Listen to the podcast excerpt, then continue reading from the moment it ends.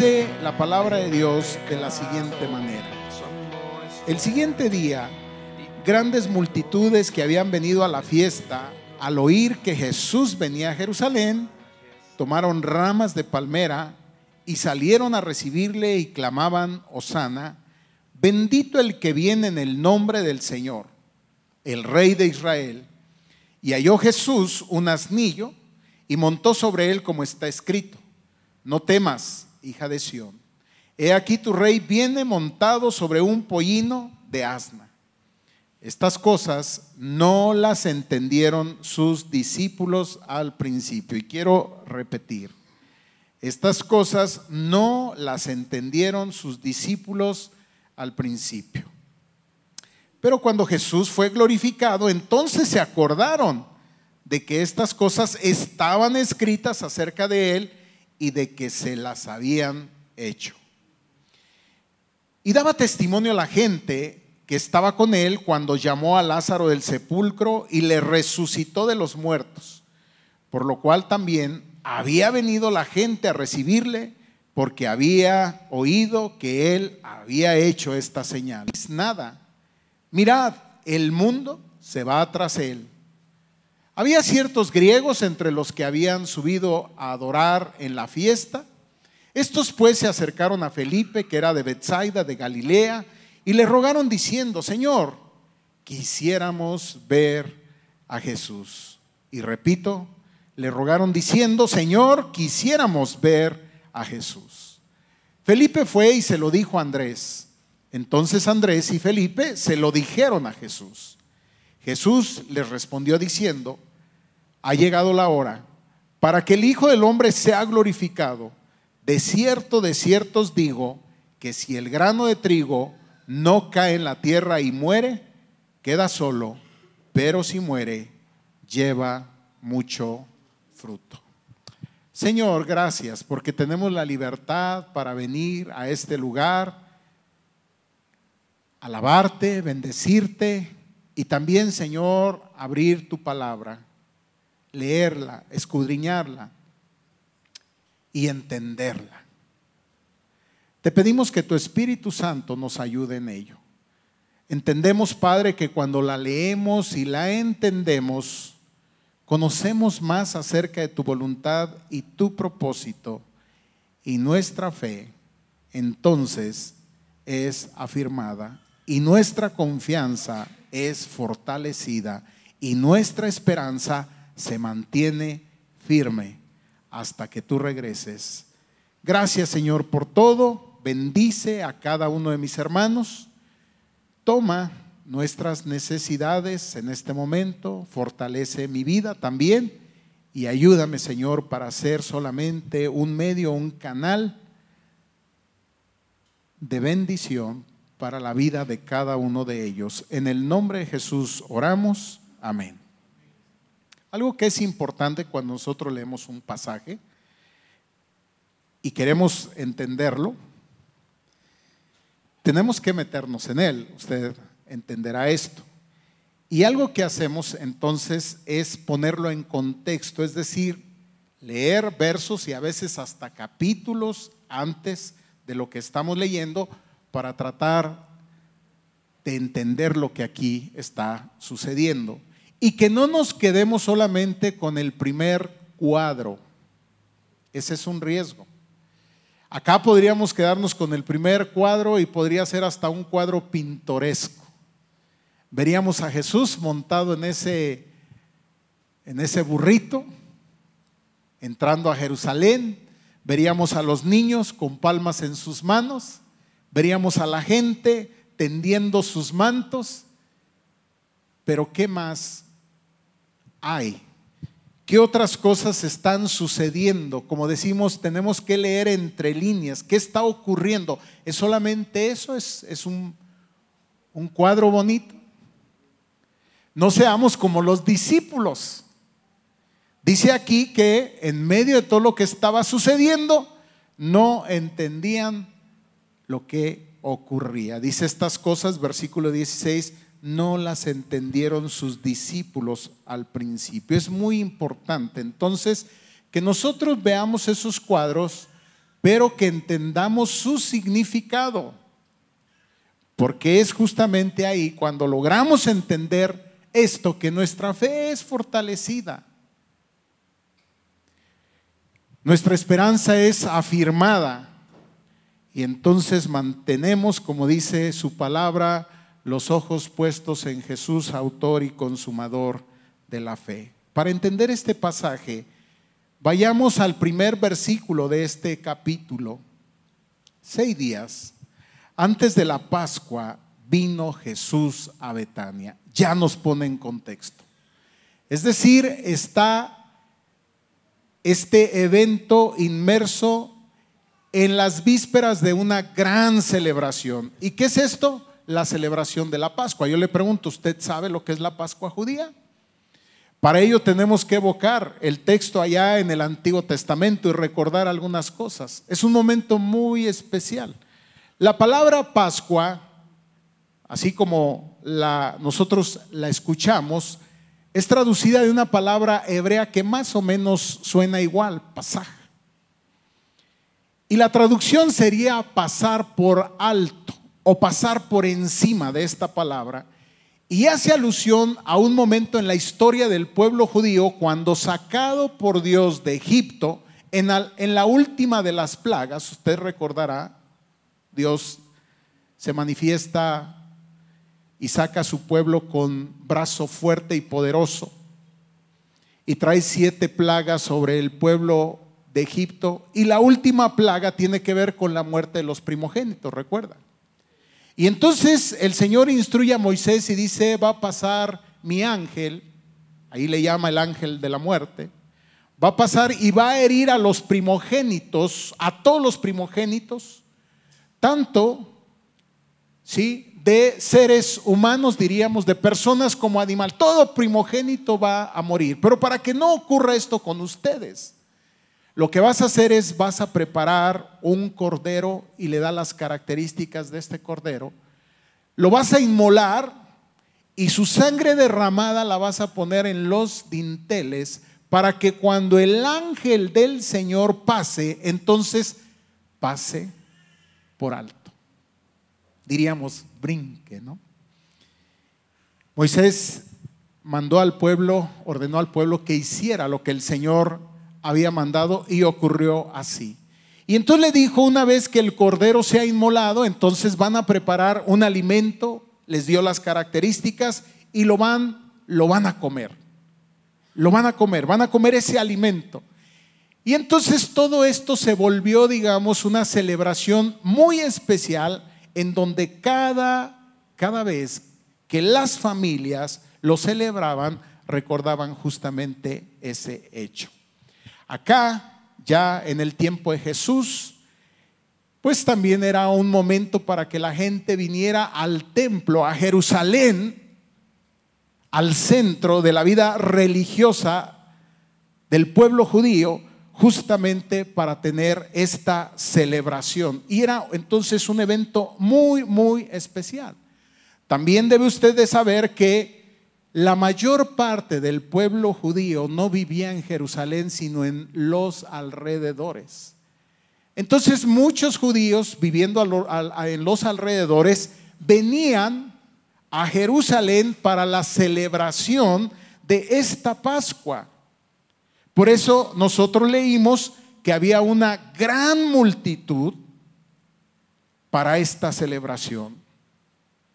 Jesús llega a un lugar que se llama Betania, dice ahí en el versículo 1, se ha acercado a Jerusalén para esta celebración.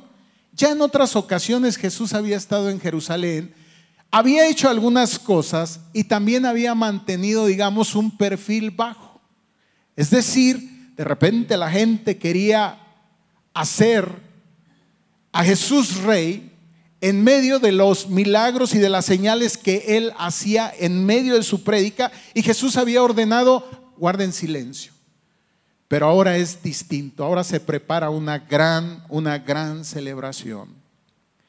Ahí en Betania Jesús tenía unos amigos muy especiales, muy queridos.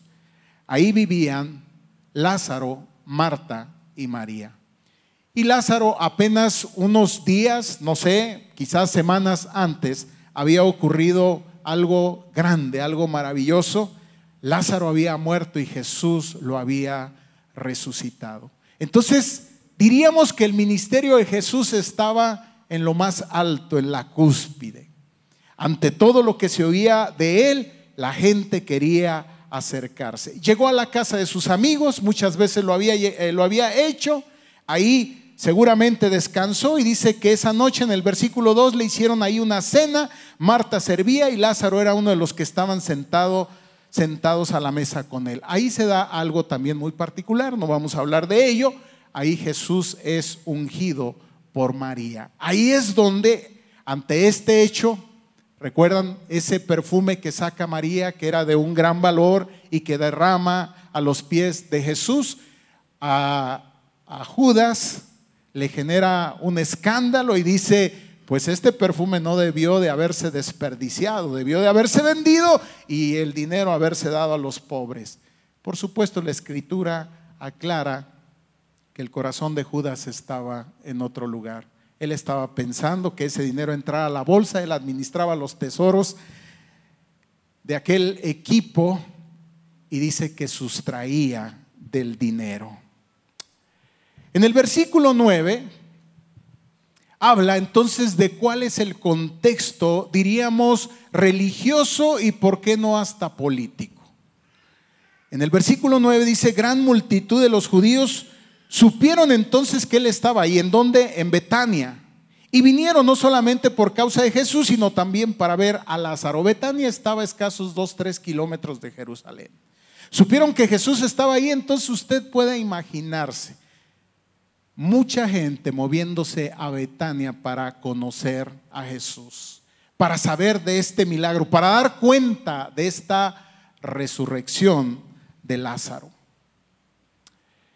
Ahí está Jesús. Dice, para ver a Lázaro, a quien había resucitado de los muertos. Versículo 10, pero los principales sacerdotes acordaron dar muerte también a Lázaro. Es interesante este versículo. Les decía, hay un momento muy interesante en la vida de Jesús, pero hay una crisis tremenda en medio de lo que es el clero judío. ¿Qué es el clero judío? Es el poder religioso representado por los líderes religiosos, entre ellos lo que a lo mejor ha leído, el Sanedrín, que estaba formado por el grupo de los fariseos y por el grupo de los saduceos. Si usted ha leído el Evangelio, sabe que se unían para ciertas cosas, pero se dividían cuando no coincidían en algunos temas y uno de ellos era el tema de la resurrección. Los fariseos creían en la resurrección, los saduceos no. Y ante el hecho de que Lázaro había resucitado, dijeron, pues hay que hacer algo porque pone en crisis nuestra doctrina, ¿qué es lo que tenemos que hacer? Como le dijeron a aquel chinito, cuello. Y pensaron en eliminar también a Lázaro. Y dice el versículo 11, porque a causa de él muchos de los judíos se apartaban y creían en Jesús. Ese es el marco de todo esto. Siguiente día, un día como hoy, domingo. Ahí comenzamos nuestra lectura, versículo 12. El siguiente día, grandes multitudes, ya dijimos, en medio de este contexto de la fiesta de la Pascua, que habían venido a la fiesta al oír que Jesús venía a Jerusalén y empieza a ocurrir algo. Amados, cuando yo les digo que no seamos como los discípulos, es no nos quedemos solamente con ese cuadro, con esas imágenes de las palmas, de los gritos, de Jesús, de Jesús montado en el pollino y de los griegos, un tema muy importante acá, acercándose a Jesús preguntándole a sus discípulos por él. Hay algo que está ocurriendo ahí más allá del cuadro que estamos viendo. Hay algo más.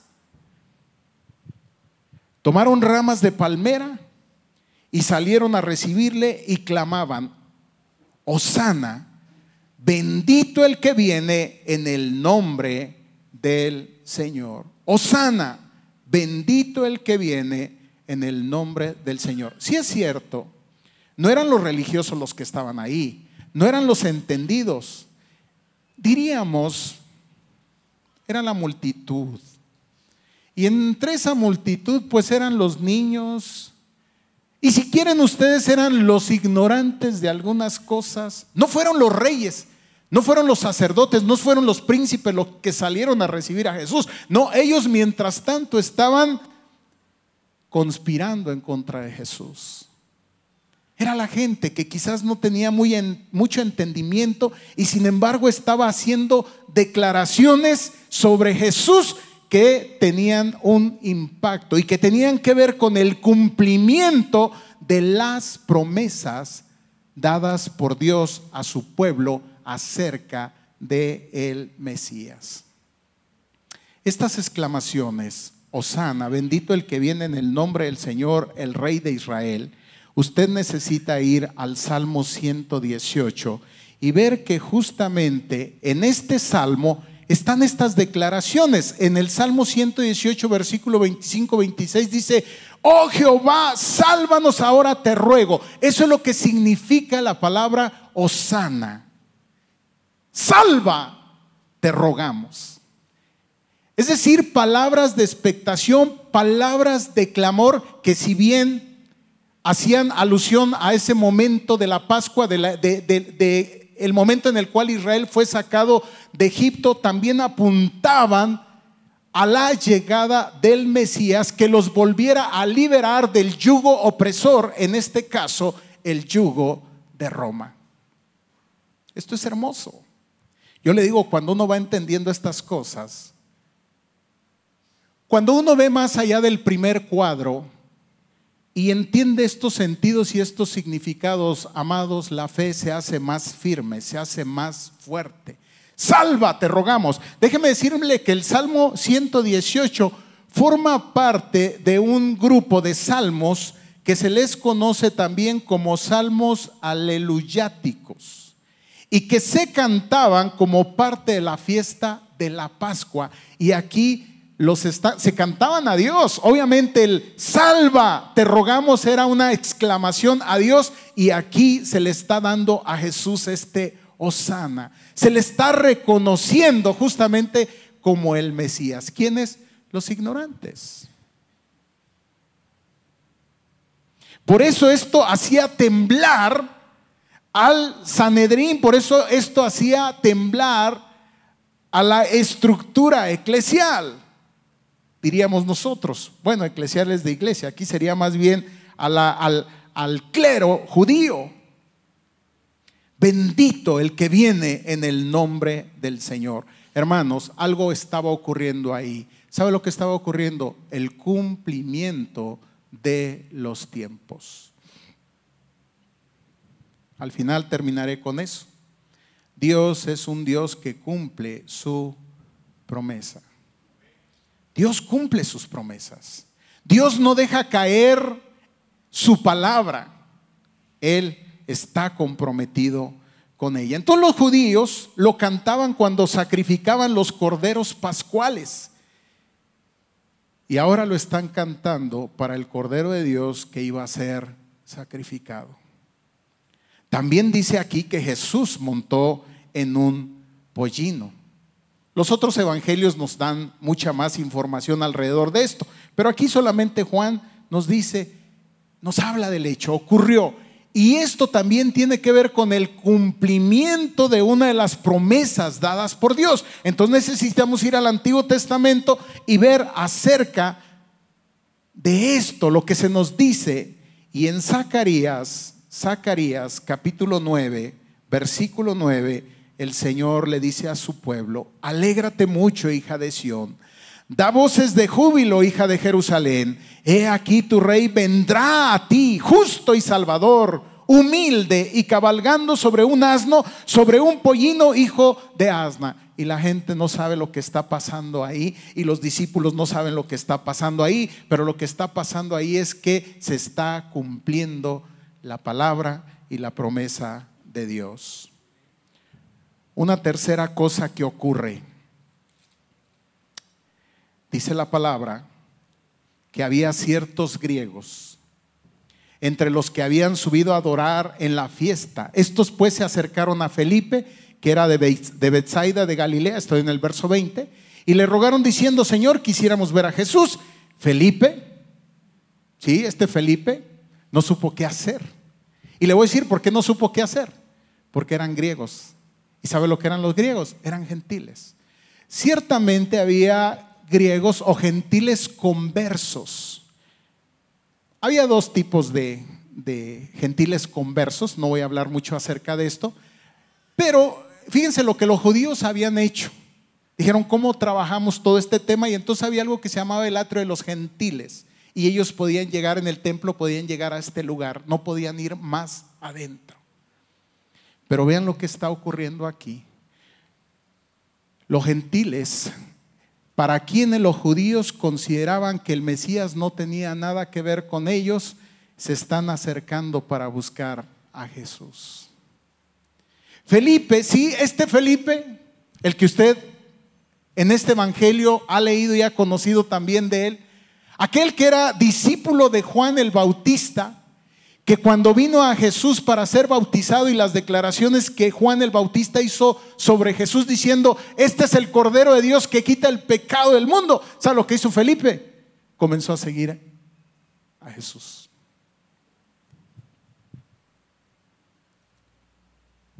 Estoy confundiéndolo con Andrés, ¿verdad? Pero también viene Andrés aquí. Este Felipe fue el que también buscó a Natanael y le dijo, hemos hallado al Mesías. Hemos hallado al Mesías. Fue y comunicó a otro hermano el mensaje que había recibido. ¿Sabe lo que hizo ahora? No supo qué hacer. Este primer evangelista Ahora no sabe qué hacer con el Evangelio porque no sabe si el Evangelio, la buena noticia de salvación, es también para los gentiles y va y lo consulta con Andrés. Y este Andrés sí es el discípulo de Juan. ¿Y sabe lo que hace Andrés? Este Andrés que había también seguido a Jesús y que había ido con su hermano Pedro y le había dicho, hemos hallado al Mesías, tampoco sabe qué hacer. ¿Y sabe por qué, hermanos? Porque somos selectivos. Porque creemos que la buena noticia de salvación es solamente para algunos. Y ellos no supieron qué hacer. En lugar de ser un canal para facilitar y llevar el mensaje, se convirtieron en un obstáculo. Ellos dijeron, acá tenemos un conflicto. Todo esto tiene que ver con el pueblo judío, pero ¿qué tiene que ver el Mesías con los gentiles? Juan posteriormente va a escribir en este mismo evangelio en el capítulo 3, versículo 16, porque de tal manera amó Dios al mundo, que ha dado a su Hijo unigénito para que todo aquel que en Él cree no se pierda, sino tenga que vida eterna. ¿Qué quiere decir? Es el momento en el cual se está abriendo la puerta para que ustedes no se ofendan, nosotros somos gentiles, no son, bueno, a lo mejor acá hay un judío. Entonces, le saludo con mucho respeto, no lo sé. Pero la mayoría de nosotros somos parte de ese pueblo gentil que hoy quiere ver a Jesús, que necesita ver a Jesús. ¿Y sabe lo que hace Jesús? No hay ninguna respuesta. Jesús, acá, ¿qué hacemos con esta gente que quiere verte? ¿Y sabe lo que responde Jesús? Justamente entiende que es el momento, es el kairos de Dios. Dice, el tiempo ha llegado. La hora ha llegado. En otros momentos Jesús ha dicho, no es mi hora. ¿Recuerda? Bueno, comenzando con las bodas de Caná. Siempre, en muchas ocasiones vamos a ver a Jesús diciendo, mujer, no es mi hora, no es mi tiempo. Y ahora dice, ha llegado la hora para que el Hijo del Hombre sea glorificado. De cierto, de cierto os digo que si el grano de trigo no cae en la tierra y muere, queda solo, pero si muere, lleva mucho fruto. Y para eso es para lo que nos preparamos. Es un momento clave en la historia de la salvación. Apunta justamente al momento, allá al, Génesis, a los principios, allá donde el Señor nos empieza a hablar acerca justamente de este plan para traer de vuelta al hombre a esa relación con Él.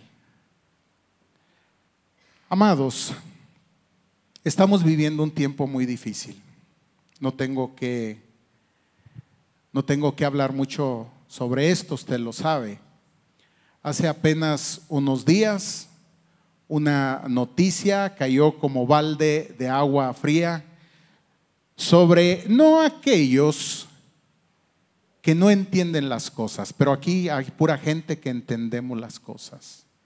No aquellos que solamente se quedan con el primer cuadro sobre lo que está ocurriendo, sino que con la ayuda de Dios y la presencia del Espíritu Santo y ahora ya la palabra completamente integrada, podemos entender acerca del cumplimiento de los tiempos y que Dios fielmente los cumple. El mundo ha entrado o está por entrar en una situación de grave conflicto.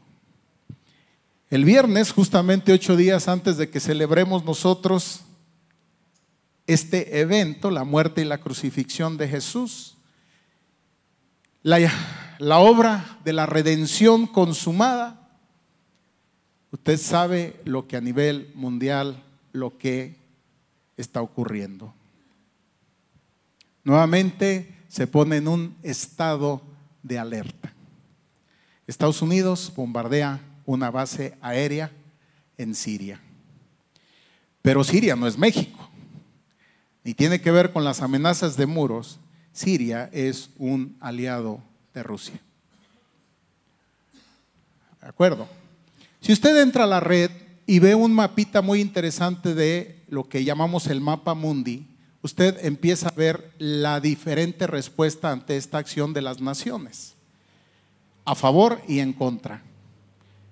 A favor en color azul y en contra en color otro color. Y usted va a ver algo interesante.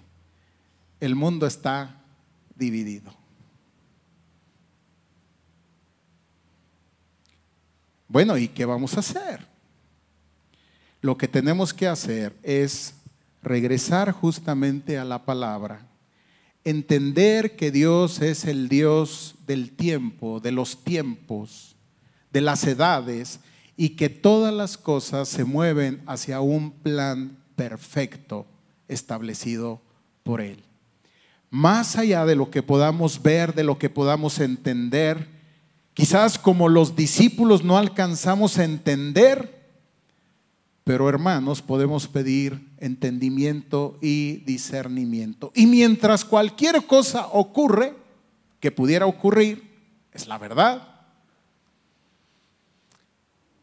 Nosotros tenemos que anunciar a Jesús, porque si bien es cierto que mucha gente hoy día no está buscando a Jesús, hay mucha gente que se está acercando y nos está preguntando y nos está diciendo, queremos ver a Jesús. Y este es un momento para traer esperanza. Yo les decía hace rato, tengo 54 años en abril, la próxima semana cumplo 55. Amados, yo ya viví. Yo quiero seguir viviendo más, ciertamente. Ya lo he dicho aquí, pero ya viví. A los 18 años yo le entregué mi vida a Jesús, 18, 19. Y le he servido al Señor. Y el Señor ha sido bueno conmigo.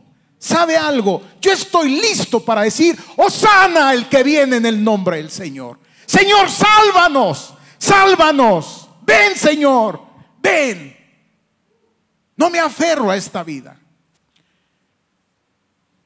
No quisiera ver a lo mejor lo que me toca ver. No lo sé. Tampoco estoy diciendo que esto ya se acabó.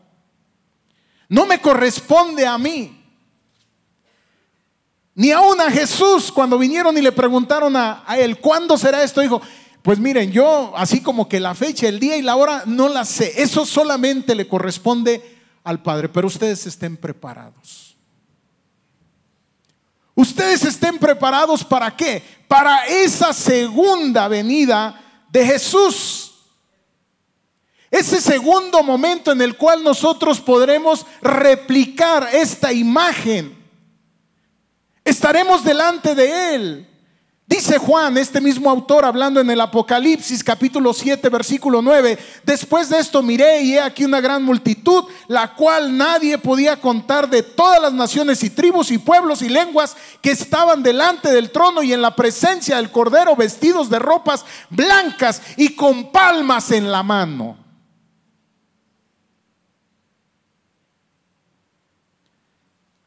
Todavía me gustaría ver a mis nietos pero si hoy en la noche veo cruzar unas luces de allá para acá o no sé de dónde para dónde, ¿saben que alguna vez lo he soñado? Y no estoy hablando que es un sueño profético ni nada de eso, pero lo he visto. He visto cruzando luces. No son estrellas, son misiles. Amados, una tercera guerra mundial no sé lo que quedaría. Pero seguramente quedaría muy poco nada. Y ante toda esta amenaza, ¿qué es lo que la iglesia le corresponde decir en un tiempo como este?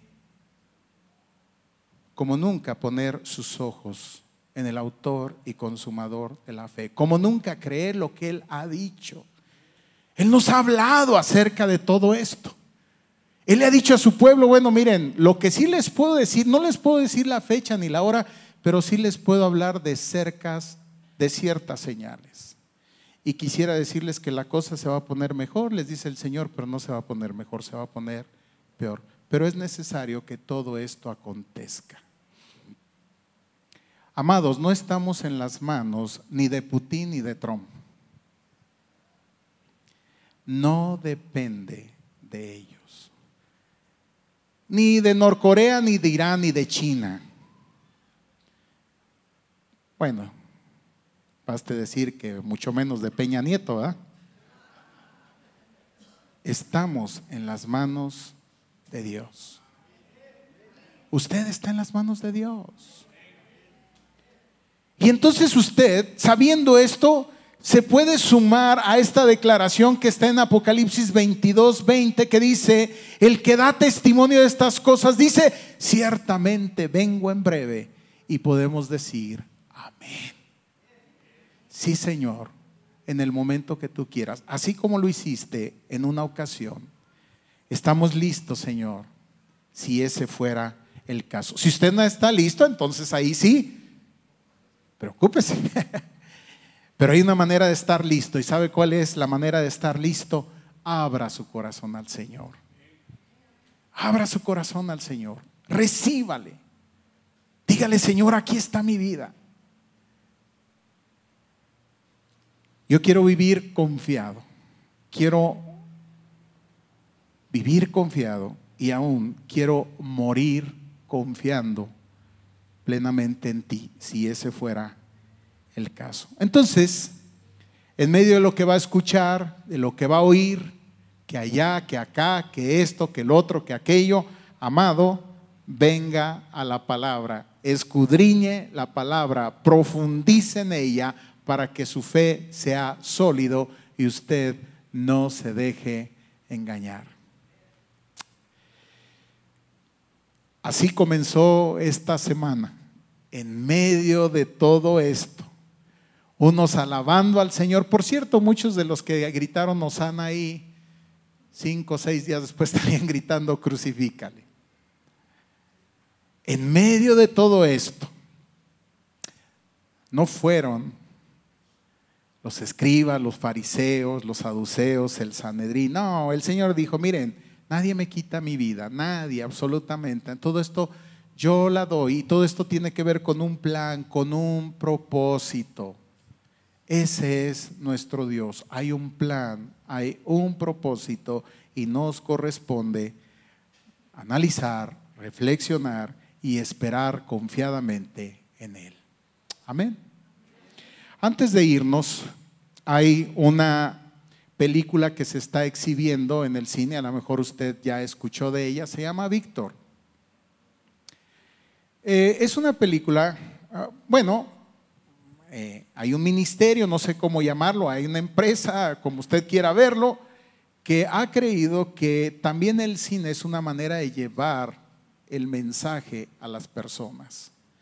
Y esta película justamente es un testimonio de vida, de la, de la, de la conversión de un pandillero, una historia muy parecida a la de Nicky Cruz, no sé si alguna vez oyeron hablar de él. Entonces tiene que ver cómo Dios ha alcanzado a personas y las ha rescatado de las garras literalmente del infierno. Y cómo se han vuelto vidas de testimonio, así como la de Lázaro, a través de la cual mucha gente ha querido conocer de Jesús. Veamos esto. ¿Qué es esto? Ya son dos meses de atraso. Perdí el trabajo. Hace un mes. Nos trajiste aquí buscando una mejor vida. Bienvenido a la familia. Lo mejor es que esta droga se vende sola. Dime qué te pasa. ¿Te tomaste algo? ¿Qué estás haciendo? Orando por tu hermano. ¿Puedo orar? Sí, por supuesto. Podrá la oración de una madre. No ores por mí, Ma. No valgo la pena. Cambiar la vida de su hijo. Te amo, Víctor, y nada de lo que hagas podrá cambiar eso. Pero Dios tiene un propósito para Víctor y no son las drogas. Si estás allá arriba, ayúdame. Víctor. Próximamente en cines. La razón por que nos unimos a esto es porque sabemos, son empresas, estoy pensando en las salas donde se exhiben, y si una película tiene rating, permanece, si no tiene rating, pues normal, la quitan y lo compartimos con el pueblo de Dios para que animen, inviten a otras personas y entonces este mensaje llegue a alguien que lo puede estar necesitando. ¿De acuerdo? Póngase de pie y vamos a orar.